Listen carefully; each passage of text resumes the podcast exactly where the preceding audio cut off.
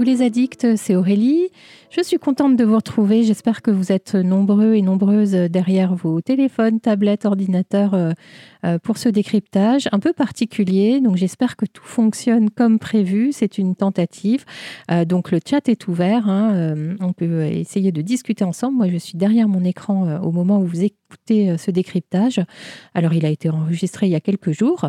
Néanmoins, voilà, c'était pour être un peu plus disponible pour discuter avec vous. Donc j'espère que, que vous serez nombreux et nombreuses à interagir. Euh, posez-moi vos questions. Euh, dans la mesure de mes possibilités, je vous répondrai bien sûr. Euh, et puis vous pouvez aussi échanger entre vous, c'est tout l'intérêt. et donc, avant d'entrer dans le vif du sujet du décryptage, comme d'habitude, les petites infos. Donc, il y a quelques jours déjà, j'ai mis en ligne une vidéo des coulisses. donc, la vidéo est assez sympa puisque vous avez le mode 3, d en fait, 360 degrés, en bougeant ben, votre doigt sur le téléphone ou avec votre souris sur votre ordinateur, vous pouvez avoir une vision 360 degrés euh, du, bateau sur lequel est, filmé, euh, qui figure l'Artémis. Et puis à la fin de cette vidéo, il y a euh, le, tournage de la scène coupée qui aurait dû être la fin de cet épisode. J'en parlerai dans le décryptage. bien sûr, comme d'habitude, d'ici quelques heures, vous aurez la, la vidéo des briefings avec les producteurs. Euh, Ron Moore, euh, euh, Tony Graffia et Matt Roberts. Et puis, ma foi, je crois que c'est à peu près tout. Si vous avez aussi mon, mon article sur le site internet qui concerne l'épisode, il est un peu moins fourni puisque la production a mis un peu moins de choses en ligne concernant l'épisode. Mais voilà, il y a des belles photos de coulisses, donc n'hésitez pas à aller jeter un petit coup d'œil. Et puis, ben, sinon, c'est parti et j'espère que nos échanges seront nombreux et, et riches. À tout de suite.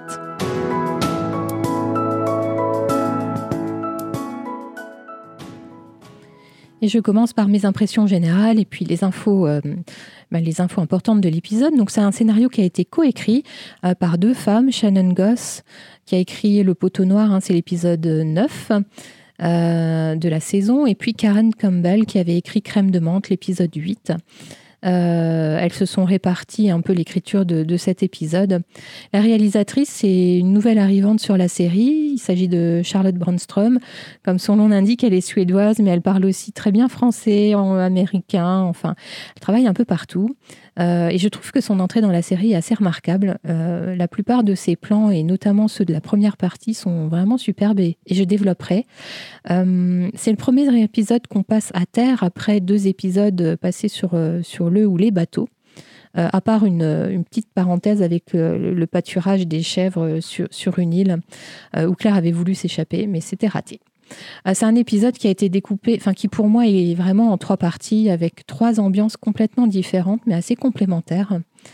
Euh, donc la première partie où Claire est seule, hein, sans dialogue pendant près de, 20 minutes.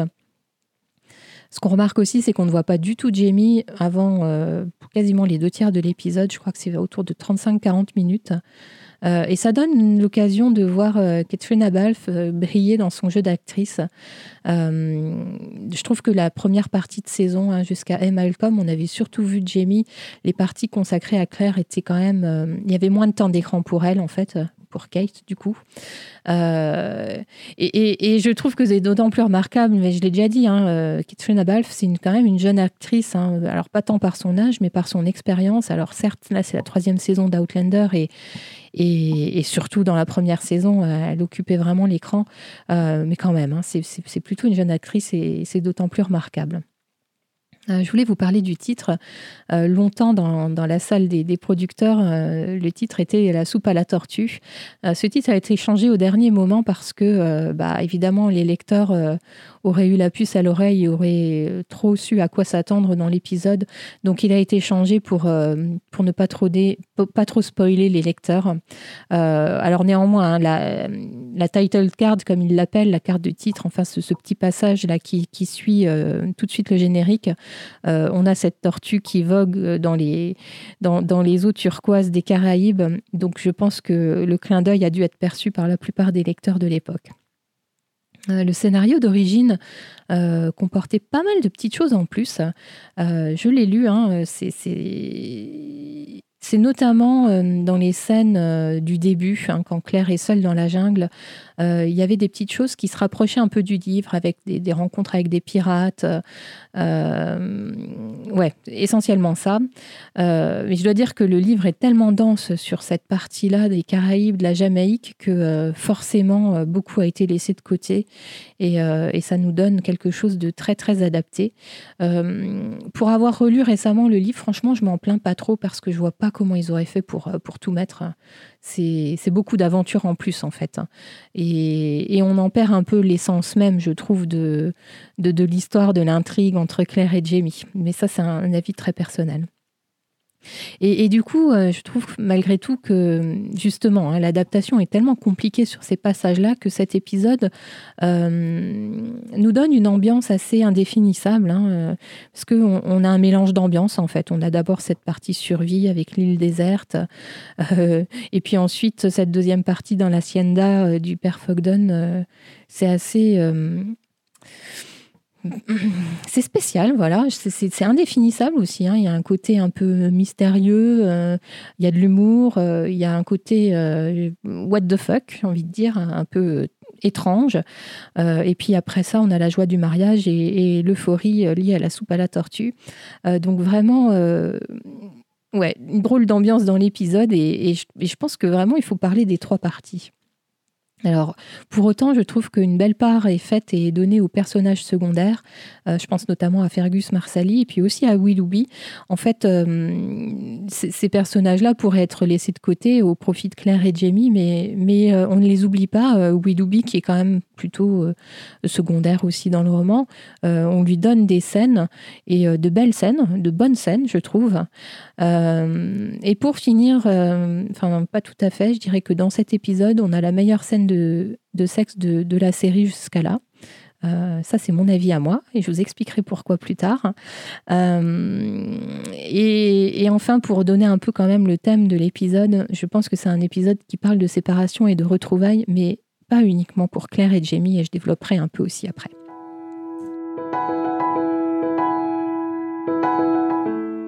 Alors, je passe à mon top et à mon flop et j'en profite pour ceux qui, sont là en direct sur le chat. Euh, ben, dites-moi quel est votre top, quel est votre flop.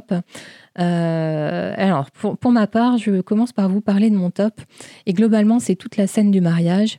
Et je la fais commencer euh, à la conversation entre Claire et Marsali je développerai euh, ce thème-là euh, dans, mes focus euh, après, mais elle commence là pour moi cette scène. Et en fait, ce que, ce que j'ai surtout envie de retenir dans, pour mon top, c'est cette phrase Fraser. Son nom est Fergus Claudel Fraser. Ce moment où Jimmy donne son nom à Fergus. J'adore le regard de Jamie, j'adore le, le, regard de Fergus qui est mêlé de fierté et d'émotion aussi. Et, je trouve que, que, ce passage de quelques secondes est vraiment euh, le, la clé de voûte de l'épisode, la symbolique de ce nom. Euh, j'ai envie de parler de la symbolique de ce nom parce qu'au cours de cette saison, et notamment, euh, Jamie a eu tellement de noms, de pseudonymes. Hein, si on... Alors, saison 1, McTavish. par la suite, Jamie le Rouge, McDoo, Alexander Malcolm, j'en oublie plein. Euh, le Don Bonnet. Et on, sait, on sait combien ce nom Fraser est important pour Jamie. Euh, c'est le nom qui a une importance quasi sacrée. Et d'ailleurs, euh, lors de l'épisode de la nuit de noces, hein, c'est ce qu'il c'est ce qu'il dit à Claire. Hein. il lui donne son nom et, et, tout ce qui va avec. Et en fait, cette, cette scène de quelques secondes, ce passage de quelques secondes, pour moi, est la validation de ce qu'on savait tous. Hein. Fergus est véritablement considéré comme, comme un fils par Jamie. Et, euh, et là, c'est dit euh, à voix haute et devant tout le monde, avec beaucoup d'émotion. Donc, ouais, pour moi, le, point d'orgue. Euh, et, j'ai envie de dire aussi que, que, Fergus ressemble beaucoup à Jamie, même si c'est pas son fils biologique. c'est un homme d'honneur. C'est un homme qui est tombé amoureux d'une femme au caractère fort euh, et, en tout ça, je pense que voilà, l'éducation de Jamie y est certainement pour quelque chose. Je passe à mon flop. Euh, ce que j'ai pas du tout aimé, c'est cette conversation entre Jamie et Fergus au moment où on les découvre sur la plage euh, avec le bateau échoué. Alors c'est vraiment une scène d'exposition pour nous rendre compte de ce qui s'est passé et du pourquoi ce bateau est là et pourquoi Jamie et Fergus sont sur la sur la plage, la même plage que Claire. Euh, alors c'est sûr qu'on ne peut pas y couper et que, enfin, pour, rendre compte de ce qui s'est passé, il aurait fallu le tourner à défaut d'en parler. Je, comprends très bien tout ça, mais je trouve que c'est vraiment très très mal amené. Euh, on nous parle de la mort des matelots et notamment du capitaine Reigns. On nous parle d'une tempête terrible et en fait. Euh, la tempête est tellement terrible qu'elle a causé des morts et en même temps il y a juste le mât de qui est cassé et tous les autres hommes sont là. Euh, ils n'ont pas l'air si sonnés que ça. Ouais ça sonne trop exposition et c'est pas terrible du tout.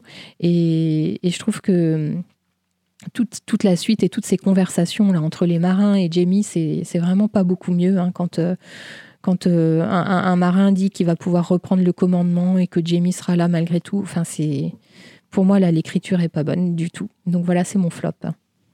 Et vous? Dites-moi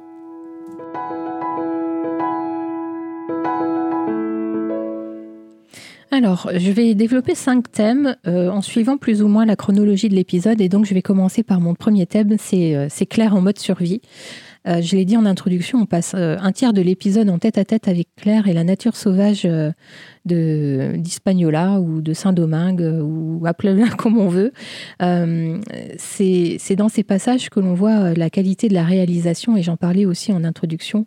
On a cette alternance de plans larges où on voit euh, l'immensité de l'océan, la jungle, le soleil qui tape et puis en même temps des plans plus resserrés avec la solitude de Claire et, et toute la détresse de son trekking à travers la jungle des Caraïbes. Euh, et, je trouve que c'est bien de, démarrer quasiment son périple par, euh, par la règle des trois. Hein. Euh, on peut rester trois minutes sans respirer, trois jours sans boire et trois semaines sans manger. D'ailleurs, le trois semaines sans manger, pas moi, hein, je serais morte avant. Mais en tout cas, tout ça, ça nous donne le ton. Et on sait bien quel est l'objectif de Claire, c'est trouver de l'eau. Euh, et je trouve que euh, on lui découvre de vrais réflexes pour leur survie. Alors j'ai dû me, j'ai dû réfléchir un petit peu. Je me dis mais comment, euh, comment elle fait? Alors certes, on connaît Claire très débrouillarde et etc. Mais mais, j'ai envie de vous rappeler que Claire en fait a été élevée par l'oncle Lamp hein, depuis son plus jeune âge. Je ne sais plus à quel âge ses, parents sont morts, mais ça devait être entre 5 et 6, 8 ans peut-être. donc elle sait où trouver de l'eau, elle sait quelles pierres sont nécessaires pour démarrer un feu. Et puis, ben, elle, a, elle a fait la Deuxième Guerre mondiale, hein, donc elle a vécu dans des camps de fortune. Et puis, elle a vécu une vie d'errance avec une armée euh, de Highlander, euh, alors seulement pendant deux ans, mais, mais quand même. Je dirais que la seule différence dans tout ça, c'est certainement le climat parce que là, on la découvre quand même souffrant beaucoup de la chaleur, même si là encore, on voit ce qu'elle sait, enfin, ce qu'il faut faire. On voit qu'elle sait ce qu'il faut faire pour bah voilà, pour ne pas souffrir trop de la chaleur et elle évite de marcher aux heures les plus chaudes de la journée. Euh, elle utilise tout ce qu'elle a sous la main pour sa survie et ça m'a fait rire qu'elle euh, se mette à brûler euh, le, rembourrage là de son boudin de fesses. alors, petite remarque et réflexion là, pourquoi est-ce qu'elle brûle l'entièreté de son rembourrage une fois que le feu a démarré? Elle aurait pu en garder pour, euh, pour d'autres journées, surtout qu'elle ne sait pas combien de jours elle va passer dans la jungle. Petit détail. Je me demande aussi d'ailleurs pourquoi elle a remis tous ses vêtements. Vu la chaleur qu'il fait, euh, elle se trimballe avec euh, corset, chemise, sa jupe, sa jupe de, son costume, ben, ce qu'elle s'était fabriqué, donc qui est assez imperméable, certainement très lourd et très chaud. Bref, encore un détail. néanmoins, je trouve que rien ne lui est épargné. Euh, entre euh, la rencontre avec des squelettes de crocodile, euh, le serpent, qui, entre parenthèses, n'est pas un effet spécial, hein. c'est un vrai serpent. D'ailleurs, dans, la vidéo des producteurs que je mettrai en ligne d'ici quelques heures, vous verrez ce serpent qui s'appelle Scar. Et le pire pour moi dans tout ça sont les fourmis. Euh, je déteste les insectes. Alors là, voir Claire se réveiller avec toutes ces fourmis sur ses jambes, moi, je serais retournée directement dans l'océan et je serais plus jamais revenue sur la plage ou dans la jungle. Euh, et j'en profite pour, euh, pour faire une mention spéciale là au, aux équipes de, maquillage, notamment parce que ces blessures, de, enfin ces morsures de fourmis sont parfaitement horribles et plus les jours passent et plus c'est moche. Claire, dans l'épisode, forcément, est loin d'être glamour. Elle est vraiment en mode survie. Et, je trouve ça aussi assez remarquable la façon dont ils ont fait évoluer le teint de sa peau hein, pour pour montrer que, bah, au bout de 3-4 jours, euh, notamment quand elle est chez le père Fogden, elle a un sacré coup de soleil sur le visage. Je sais que cette partie de l'épisode euh, a paru un peu longue à certains des fans. Euh, ben moi, je l'aime bien. J'aime bien cette partie, surtout pour l'audace de cette production, parce qu'il n'y a quasiment aucun dialogue. on a un peu de voix off. Euh, c'est assez gonflé parce que euh, ben, faut pouvoir garder un téléspectateur quand, euh, quand il n'y a aucun dialogue pendant 15-20 minutes. j'aime cette partie pour le côté aventure, j'aime pour ce qu'on observe de Claire, qui, qui, bien qu'elle soit désespérée, hein, on sait qu'elle cherche Jamie et qu'elle a hâte de le retrouver. Il y, a, un petit moment où on la voit toucher ses alliances, donc elle ne pense qu'à Jamie évidemment. et néanmoins, elle fait ce qu'il faut pour sa survie. J'aime euh, cette partie pour, euh, pour la performance de Kate. C'est vraiment du pur acting. Hein. Il n'y a qu'elle et la caméra. Euh, et j'aime aussi pour, pour la musique de Bernard Créry qui met l'emphase sur, le, sur toute cette séquence avec un, ton ben, très, très caraïbe. Hein. on entend ouais, des, instruments assez exotiques, des percussions afro-cubaines, des bâtons de pluie, et c'est des sons inhabituels qui nous font bien sentir qu'on est dans un autre monde et, qui soulignent la solitude de Claire et sa pénible progression à travers la jungle. Voilà pour ce premier thème. Dans mon deuxième thème, je vais évoquer le père Fogden, ce prêtre défroqué, et, euh, et, le fait que finalement, avec Claire, ils ont une certaine connexion. Et je, dirais également quelques mots de Mamacita, puisque ça concerne le même passage, et je, dirais cette deuxième partie d'épisode. Euh, première chose que j'aimerais souligner, c'est euh, l'interprétation de, l'acteur hein, qui, joue le père Fogden. Alors, il s'agit de Nick Fletcher, moi je ne le connais pas du tout, mais je trouve qu'il a donné à ce personnage de la gentillesse, de l'excellence l'excentricité, de la vulnérabilité et tout ça en même temps, euh, euh, ce qui n'est pas facile. Euh, après la rencontre avec Mamacita, on découvre donc le père Fogden hyper prévenant avec Claire. Hein. Euh, il, la détache, hein, puisque Claire se retrouve attachée. Euh, il la détache, il l'aide à se redresser, il lui donne très gentiment à boire. Et, on a l'impression que ça y est, elle a trouvé un allié. Ça dure quelques minutes. Et puis, et puis le prêtre se met à discuter avec sa noix de coco. Donc là, on se dit, mais dans quel monde est-on? Et d'ailleurs, Claire, c'est un peu pareil. Hein. On sent que là, elle est un peu sur la défensive et qu'elle euh, qu'elle se demande ce qui se passe et où elle est tombée. Et à certains moments, je trouve que dans, enfin, le père Fogden, euh, quelque part, est, menaçant. Enfin, on sent une certaine menace. Euh, est-ce qu'il la garderait captive? Est-ce que par hasard, il jouerait pas le faux gentil? Et on, sent ça dans la discussion qu'ils ont à table, hein, quand, quand Claire se met à jurer et que d'un coup, le, visage du père Fogden se, ferme et il prend un air assez euh, menaçant. Euh, et, mais en fait, au bout du compte, on comprend que ce personnage est un condensé de solitude, de chagrin et, et aussi de drogue hallucinogène. Euh, cette yupa, hein, c'est des graines de Piptadenia. En fait, c'est une plante qui, voilà, qui est très commune dans les Caraïbes et qui est très toxique pour les animaux. Et c'est peut-être la raison pour laquelle il y a autant de crânes de chèvres euh, autour de Claire lorsqu'elle prend son bain. Euh, donc c'est un, c'est, sans doute un vrai gentil, mais, euh, mais un homme euh, voilà qui a été meurtri. Hein. Euh, et il y a cette belle scène où l'on voit que Claire et le père Fogden sont totalement connectés. Hein. On commence par nous parler de la perte d'un enfant. Donc là, je me suis demandé si, si Claire pensait à Brie ou à Face. Et dans le scénario original, les, scénaristes ont, ont, voulu faire un, un rapport avec Face plutôt. mais bon, libre interprétation à chacun. Moi, je pensais à Brianna en fait. Euh, et ensuite, euh, ben, le père Fogden parle de l'absence de son grand amour, hein, de Hermenegilda, euh, dont il a gardé les robes, et je trouve que ça lui fait un point commun avec Jamie, qui n'avait pas non plus pu se séparer de, toutes les affaires de Claire, puisqu'on les avait vues dans la malle qui a réapparu sur le bateau dans, dans l'épisode 9. Claire se sent suffisamment en confiance pour se livrer elle aussi et, lui dire que elle doit retrouver Jamie, son mari. et elle pense avoir convaincu le père Fogden et ça fait flop. Et c'est là où aussi on se dit, mais mince, euh, ouais, c'est pas gagné encore son histoire. Parce que euh, pour pouvoir laisser partir Claire, le père Fogden veut recueillir la vie de sa noix de coco. Euh, et ça donne un passage quand même assez, assez drôle. C'est pour ça que je disais, on a du mal à définir l'ambiance, parce qu'on est aussi entre menace et humour, et on sait pas trop bien où se positionner. Alors autant Kate est une très bonne actrice, autant Claire, pour le coup, est vraiment mauvaise actrice quand elle se met à parler à la noix de coco. on n'y croit pas trois minutes.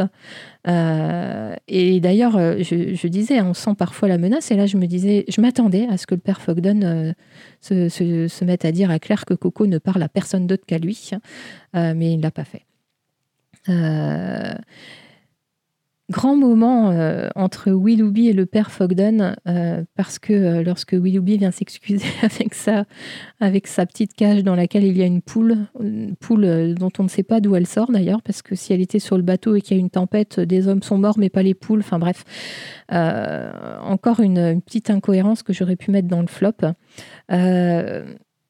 finalement, on se rend compte à ce moment-là, dans cette scène, que, le père Fogden a une belle âme et qu'il sait pardonner. Euh, il tend d'ailleurs le, le calumet de la paix à, Willoughby qu'il accepte euh, sans sourciller. Hein. Euh, et le dernier moment assez mythique du, du, père Fogden, c'est lorsqu'il célèbre le mariage de, de Fergus et Marsali. C'est vraiment drôle, c'est tout à fait décalé. Euh, ça tirade sur la main de Fergus, sur, euh, sur l'absence ou la présence de ses attributs, euh, la nécessité d'avoir un nom, un prénom. Enfin, jusqu'au bout, on se dit qu'il pourrait faire capoter ce mariage. Et puis au final, tout se passe bien. Et, ce qu'on retiendra du père Fogden, qu'on ne reverra pas dans, la série, hein, c'est que bah, c'est un vrai gentil. parlons de Mamacita parce qu'on ne peut pas parler du père Fogden sans parler de Mamacita. Euh, elle aussi, c'est une femme meurtrie et, malgré ce qu'elle est, ce qu'elle nous montre, à, la fin de l'épisode, on ne lui en veut pas parce que c'est elle qui aide Claire à retrouver le, chemin vers Jamie.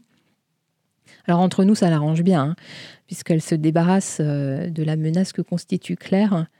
Euh, les, mots qu'elle emploie pour, pour parler à Claire sont quasi tous en espagnol. Euh, mais par contre, euh, les mots euh, pas très sympas, eux, sont dits en anglais, donc ce qui prouve bien que c'est une petite maline, cette mamacita. Et donc, elle traite Claire de catin et de grosses vaches. ça, c'est dans la version anglaise. J'ai revérifié en version française, c'est pas traduit pareil. C'est dommage parce qu'on perd ça. elle dit de Claire que c'est une vache et puis qu'elle est grosse. Donc, tout ça pour que Claire ressente bien l'animosité qu'elle a pour elle, envers elle. Euh, et entre parenthèses, la production ne voulait pas euh, de sous-titres euh, pour les, les, paroles de Mamacita lorsqu'elle parle en espagnol.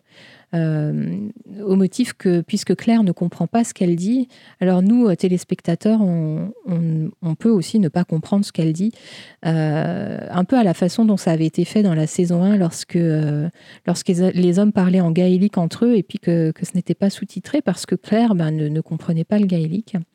mais sur ce point-là, c'est Stars, hein, le diffuseur qui, a gagné et qui a insisté pour sous-titrer et, et c'est sous-titré. Euh, et donc, je le disais, elle a beaucoup d'animosité envers Claire, euh, qui est une, une, belle femme. Et donc, ce qu'elle craint, c'est que Claire euh, prenne la place de, sa fille dans le cœur du père Fogden. elle avait beaucoup de Mamacita hein, vis-à-vis de Claire avait beaucoup de comment on dit de, doutes d'appréhension et, la fermeture est claire hein, lorsqu'elle la découvre sur le corset de Claire ça en rajoute elle avait déjà des doutes mais là c'est le pompon et, on voit qu'elle fait tout pour, euh, pour mettre Claire sur pied le plus vite possible pour qu'elle puisse s'en aller. Et euh, ce que je disais, hein, c'est qu'elle est très contente de, de, pouvoir montrer à Claire le, chemin euh, du bateau pour que, pour que Claire quitte les lieux au plus vite. Comme je le disais, j'essaye de suivre plus ou moins la chronologie pour mes focus. Et donc là, il faut vraiment qu'on parle des coïncidences. Parce que c'est vrai que quand même, dans cet épisode, c'est assez énorme ce bateau de, Jamie qui s'échoue justement sur, euh, sur l'île et pas très loin de, là où Claire est, euh, c'est quand même énorme. Euh, alors il faut savoir que j'ai regardé la série pour la première fois, hein, lorsque je l'ai vue pour la première fois en 2018, je l'ai regardée avec mon mari.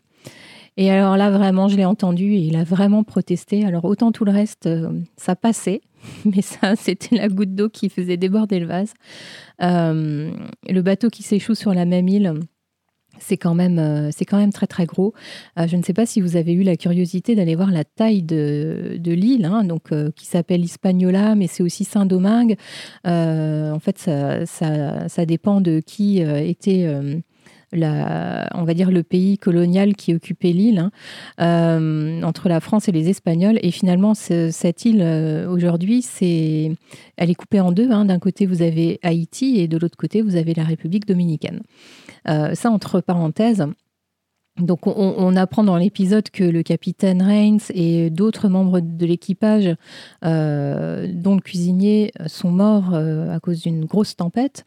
Mais pas Jamie, pas Fergus, pas Willoughby, pas Marsali, pas les Écossais qui sont venus avec Jamie. donc c'est assez, gros. alors je sais pas ce que vous en pensez vous. Et personnellement, ben moi, je m'en fiche. Euh, je pense que c'est vraiment une histoire de destin. Il y a cette espèce de, puissance, cette force, euh, qui finit toujours par ramener Claire et Jamie l'un vers l'autre. Euh, et, si on n'avait pas ça, et, cette notion de destin, de prédestination, de, force hein, qui, les ramène l'un à l'autre, ça, ça, diffuse absolument dans, tous les romans de Diana Gabaldon, que ce, soit le tome 1 ou le tome 8. Il y a toujours ça. Euh, et je veux dire, si on ne croit pas à ça, on peut alors remettre absolument toute cette histoire en cause. Euh, les pierres, le voyage dans le temps. Euh, c'est quand même le thème de la série. J'aimerais bien que vous me disiez ce que vous en pensez. Et, et, quand je parle de cette force et de cette puissance qui les ramène l'un à l'autre, je trouve que c'est ce qui fait que cette scène de retrouvailles sur la plage, c'est juste Waouh euh, J'ai failli le mettre dans, dans mon top. Euh, cette scène des retrouvailles, c'est une belle scène dans un classique hollywoodien hein, où euh, voilà les, les, gens qui ne se sont pas vus depuis longtemps courent l'un vers l'autre. Et là, c'est sur une plage, en plus une plage de sable blanc avec une mer turquoise derrière. C'est vraiment idyllique. mais ça, en mis entre parenthèses parce que ça paraît quand même assez bateau de dire ça. Je trouve qu'après l'épisode des retrouvailles, l'épisode 6, et Malcolm. Euh, c'est vraiment l'idée qu'on pouvait se faire des vraies retrouvailles entre Claire et Jamie. Euh, à Édimbourg, ils étaient assez nerveux, ils étaient très peu sûrs d'eux. Hein. Euh, ça faisait 20 ans qu'ils ne s'étaient pas vus, ils ne savaient pas du tout, pas surtout Claire qui a l'initiative de, du retour au 18e euh, savaient pas du tout ce qu'ils allaient trouver en fait. Euh, mais là, il n'y a pas tout ça, hein. il n'y a pas tous ces sentiments euh, de retenue, il y a un véritable soulagement et, leur amour, et c'est tout. Et c'est ce qui fait que cette, scène est très puissante émotionnellement, je trouve. Quatrième focus, et j'ai envie de vous parler de Marsali. Euh, elle commence à faire partie de mes personnages préférés. Euh, quelle jeune femme euh, exceptionnelle et impressionnante. J'en profite pour rectifier, puisque je crois que dans mes derniers décryptages, je, disais qu'elle avait 15-16 ans. Alors ça, c'est l'âge qu'on lui donne dans les livres. dans la série, ils lui ont donné 18 ans. on peut, comprendre pourquoi ils ont fait ça. Hein. Euh, par rapport à notre société actuelle, c'est vrai que les jeunes filles ne se marient pas quand même aussi jeunes que 15-16 ans. Euh, peu importe. Euh, et, voilà, Marsali, je le dis, plus on la voit et plus on apprend à l'apprécier.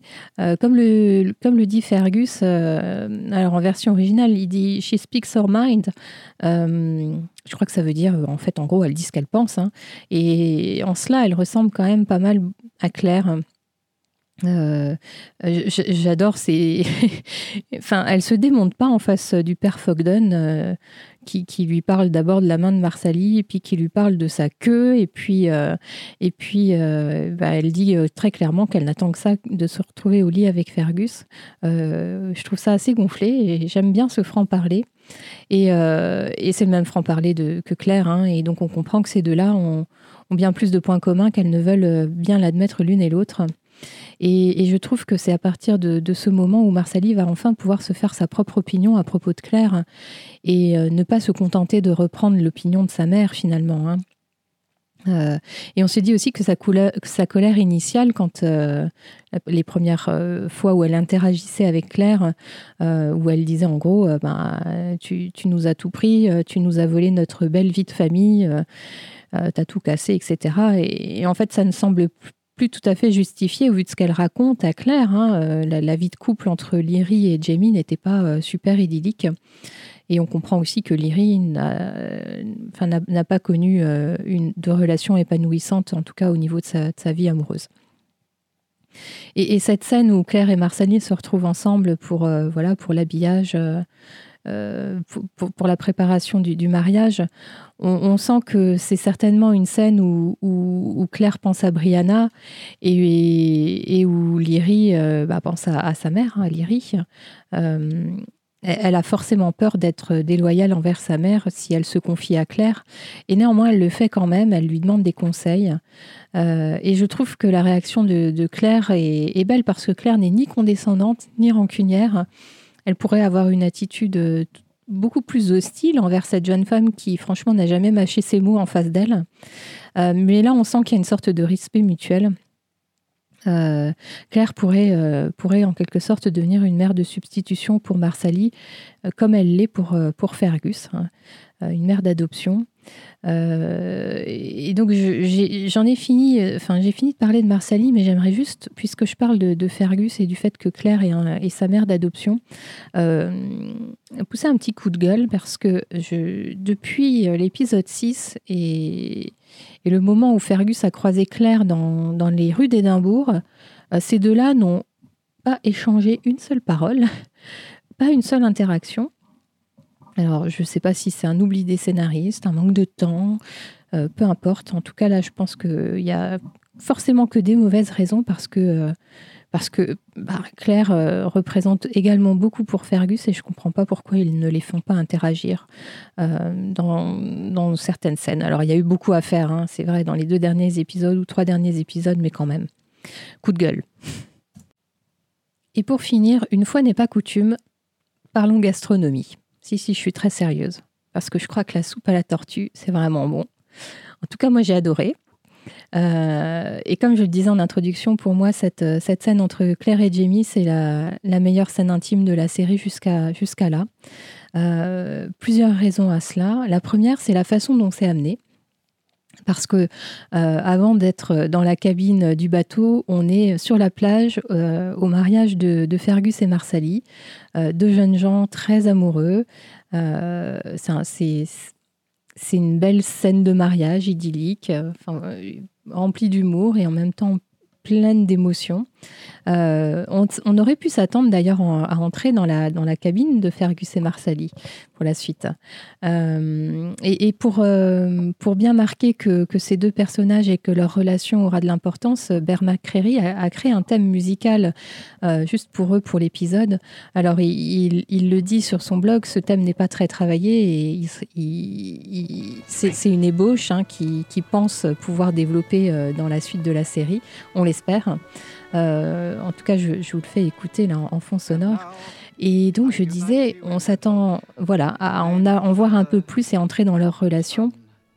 Euh, et parce que à côté de ça, on a Claire et Jamie qui, euh, lors de la scène du mariage, sont vraiment les figures parentales. ce moment du mariage entre, entre les, les deux jeunes Fergus Marsali n'aurait pas pu avoir lieu sans eux. Hein. Euh, mais ils sont à distance sur la plage, euh, c'est les patriarches. Euh, j'aime beaucoup le fait que le père Fogden vienne bénir leur union aussi, juste, juste après avoir célébré le mariage de, Fergus et Marsali. On, on, sent que Claire et Jamie ont solidifié leur relation.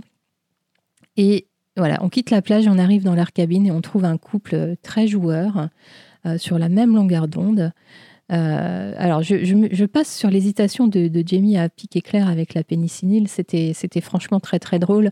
Euh, et, voilà, c'est, les préliminaires en quelque sorte. pour moi, je le vois comme ça. Et, euh, et ce que j'adore, c'est qu'il y a plein de folie, en fait, là, dans ce. Dans ce dans ces interactions. Et, et, de mon point de vue, si on peut mettre de la folie dans un moment d'intimité avec son conjoint, c'est qu'on est plus que des amants. Il y a autre chose, il y a, un ciment, oui, quelque chose qui lie vraiment le couple. Et, pour moi, Jamie et Claire ont définitivement cela. cela donne une très belle scène intime, ludique, amusante et surtout formidablement bien interprétée et bien mise en scène. Je, je, Katrina Balfe qui joue Claire éméchée, c'est c'est énorme. Euh, la façon dont elle grimpe sur la table, c'est juste, euh, enfin c'est parfait. Pour moi, cette scène est parfaite. Alors Claire est très excitée, alors elle est fébrile, c'est sûr, elle a un peu de fièvre. Euh, Willoughby a, mis de l'alcool dans la soupe, on le découvre. Euh, mais plus encore que tout ça, elle a failli perdre Jamie une fois de plus. Donc là, se retrouver seule avec lui pour la première fois depuis toutes ses aventures enfin leurs aventures euh, conjointes, euh, l'épidémie sur le bateau, les morts, euh, la traversée de la jungle, le, l'arrivée what the fuck chez Père Fogden et Mamacita. là, c'est un soulagement et, et, et, cette intimité est bien méritée, je trouve. L'intervention de, de Willoughby à la fin de, de l'épisode euh, fait office pour nous de soupe à la tortue interruptus, euh, mais c'est drôle. On, on, pourrait penser qu'il avait prémédité son coup en mettant de l'alcool hein, et que là, il vient demander si la soupe est bonne. Franchement, qui fait ça? Euh, Et donc, l'épisode se termine sur le sourire de Willoughby et sur bah, nos deux amants dans la cabine.